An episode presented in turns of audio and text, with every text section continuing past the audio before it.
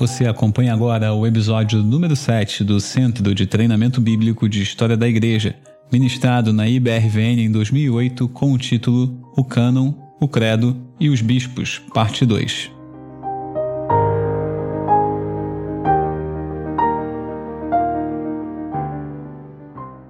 Nós tínhamos falado das heresias, das principais, gnosticismo, marcionismo e montanismo, e nós falamos também que a igreja precisou dar uma resposta a esse ataque que ela estava sofrendo de dentro dela mesma. E a gente viu aquela frase do Irineu que dizia que a autoridade da igreja repousava sobre três coisas: o cânon, o credo e os bispos. E por isso, então, o título dessa nossa sessão. Nós falamos sobre o cânon, a formação do cânon, rapidamente. E eu não, é, para a gente não perder muito tempo, a gente vai então direto para falar dos credos. O que é um credo? É uma afirmação de fé. Uma das mais antigas é aquela: Tu és o Cristo, o Filho do Deus vivo. Quem falou isso? Isso é um credo. Pedro, exatamente. Tu és o Cristo, o Filho do Deus vivo. Isso é uma afirmação de fé. Isso aí ainda está no Novo Testamento. Uma das mais antigas que a gente tem na história da igreja é: Creio em Jesus Cristo, Filho de Deus, Salvador. A partir dessa frase, creio em Jesus Cristo, Filho de Deus, Salvador, veio aquele símbolo do peixe, por causa Ali está ictis, né? Porque existem duas maneiras de escrever, mas podemos, podemos dizer ictus. Ictus é o peixe. Essa palavra em grego significa peixe. E é uma abreviação, ela pode ser usada como uma abreviação no grego, é uma abreviação de Jesus Christos Tel Uios Soter. Jesus Cristo, Filho de Deus, Salvador. Então, esse é um credo bem antigo também.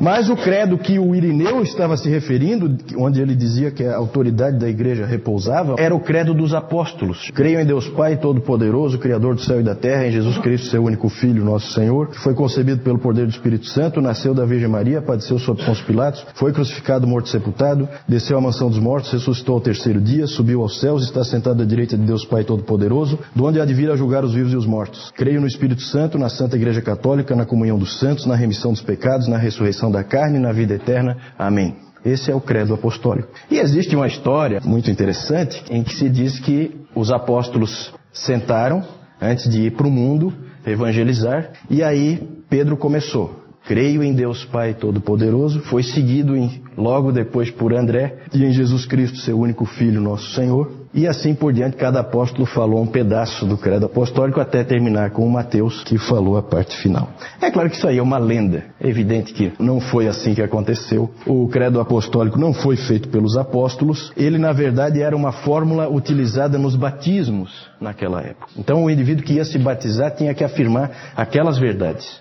E isso acabou pegando como a fé da igreja resumida. Porque o cânon são aqueles 66 livros, mas eles achavam que precisava deixar claro o que, que é essencial, o que, que tem que ser tirado dali que não pode ser negociado. E daí então surgiu o credo apostólico. Ele não tinha exatamente essa forma, essa história do desceu à mansão dos mortos foi, foi inserida muito tempo depois, tá? Isso aí é um problema teológico que nós não vamos abordar agora. E também nessa época surgiu a ideia da regra da fé. O que, é a regra da fé? A regra da fé, o próprio David Calhoun nas palestras dele, ele falou assim, ó, eu não sei o que é a regra da fé. Ninguém sabe.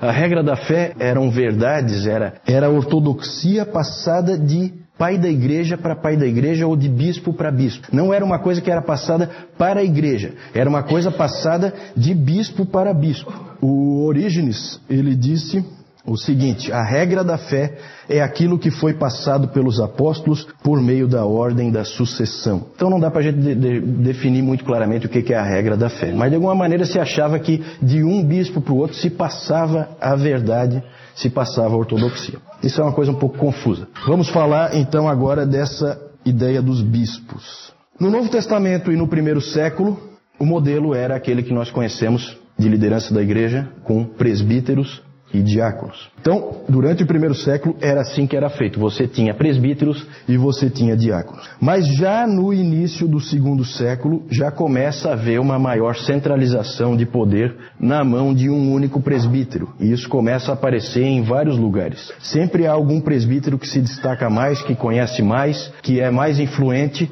e esse presbítero começa a ganhar uma importância maior. E isso começa a ser incentivado por alguns pais da igreja, como por exemplo o Inácio de Antioquia, que foi discípulo de João. Ele já falava no início do segundo século, a respeito de um único bispo acima dos outros, um presbítero que ficasse acima dos outros, que é a forma tríplice de governo da igreja. Então passa a haver três tipos de liderança: bispos, presbíteros e diáconos. E aí o Irineu, Irineu de Lyon, piorou tudo quando ele introduziu a ideia da sucessão apostólica, famosa ideia da sucessão apostólica. Não sei de onde é que ele tirou isso, ele criou a ideia de que o bispo tinha que ser uma pessoa que pudesse provar a sua ligação aos apóstolos. Então, por exemplo, se o Newton não puder provar a ligação dele com os apóstolos, ele não pode ser um bispo. Ele pode ser um presbítero, mas não pode ser um bispo.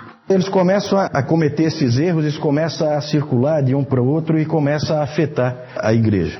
Isso aí deve ter ocorrido por uma série de motivos. A gente tem registros de que Cipriano, por exemplo, ele começou a dar instruções para os outros presbíteros, começou a dizer o que, que eles deviam fazer. Então tem envolvido aí questões de personalidade, tem questões envolvidas de orgulho, um querendo ser mais do que o outro. E tudo isso aí acabou afetando a igreja, de uma maneira ou de outra, acabou se tendo a figura dos bispos. Por quê? Porque os bispos passaram a ser uma coisa importante.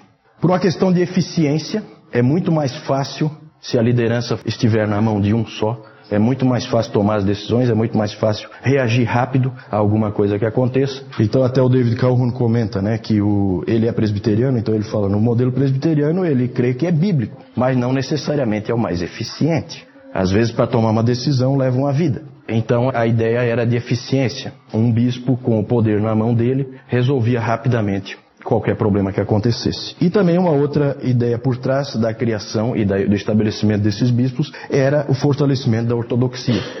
Eu considero que isso é uma faca de dois gumes, porque por um lado, se você tiver um bispo fiel, ótimo, vai realmente, ele vai ser um, um indivíduo que vai sustentar a ortodoxia. Agora, se ele não for, ele sozinho pode levar toda a igreja para um caminho errado. Essa ideia de poder na igreja, essa ideia de centralização de poder, foi levando a outros aspectos eh, também danosos depois. Porque se você vai ter um bispo para cada cidade, isso aí começou muito cedo, já no segundo século, como nós vimos, você estabeleceu uma gradação entre os presbíteros daquela cidade. Existe um presbítero daquela cidade que é o mais importante, o que tem mais autoridade e o que é mais reconhecido. Só que a mesma ideia pode ser extrapolada. Uma coisa é você ser o bispo de São Paulo, aqui no Brasil, e outra coisa é você ser o bispo do Oiapoque. A importância que você tem sendo bispo de São Paulo é diferente da importância que você tem sendo bispo do Oiapoque. E isso aí aconteceu realmente naquela época. As igrejas mais importantes logo se destacaram. No Oriente, as igrejas mais importantes eram Jerusalém, Cesareia, Antioquia, Alexandria e Constantinopla. E no Ocidente, só uma: Roma. Gente, começa aqui, tudo tem explicação histórica. Tudo que a gente crê tem um fundo histórico. Não existe teologia sem história. Olha só o que começa a acontecer, e nós vamos ver hoje mais coisas que começaram a acontecer que foram levando numa certa direção. Aqui já começa a levar numa certa direção. Poder descentralizado no Oriente, como é até hoje, e poder centralizado no Ocidente. Muito interessante isso que vai acontecendo. E olha só o Irineu. Irineu foi um grande homem de Deus, combateu os gnósticos de maneira exemplar, foi extremamente útil para a igreja, só que ele também prejudicou. A ideia da sucessão apostólica não ajudou muito, e essa frase aí é de uma infelicidade tremenda. Olha o que ele disse: É um caso de necessidade que todas as igrejas deveriam concordar com essa igreja, por causa da sua preeminente autoridade. De quem ele está falando? De Roma.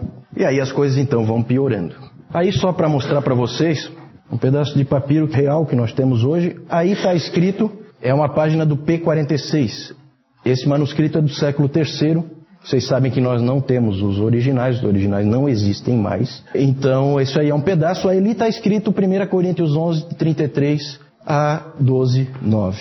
Isso aqui é uma pichação em Éfeso, num muro, lá do, da igreja primitiva, com o símbolo do peixe. Jesus Christus, Theos Uios Soter, certo? Jesus Cristo, Filho de Deus, Salvador. Aí nós temos o Inácio de Antioquia, ele foi martirizado, por isso que aparecem esses leões aí é, junto com ele. E aparece também aqui o Irineu de Lyon. Aquele ali foi discípulo de João, tá? Ele é muito antigo, esse Inácio de Antioquia.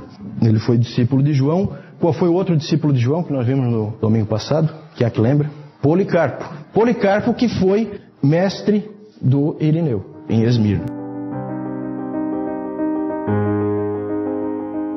Esta é uma produção da Igreja Batista Reformada Vida Nova, localizada na Servidão Antônio Irineu da Silva, número 325, Córrego Grande, Florianópolis, Santa Catarina.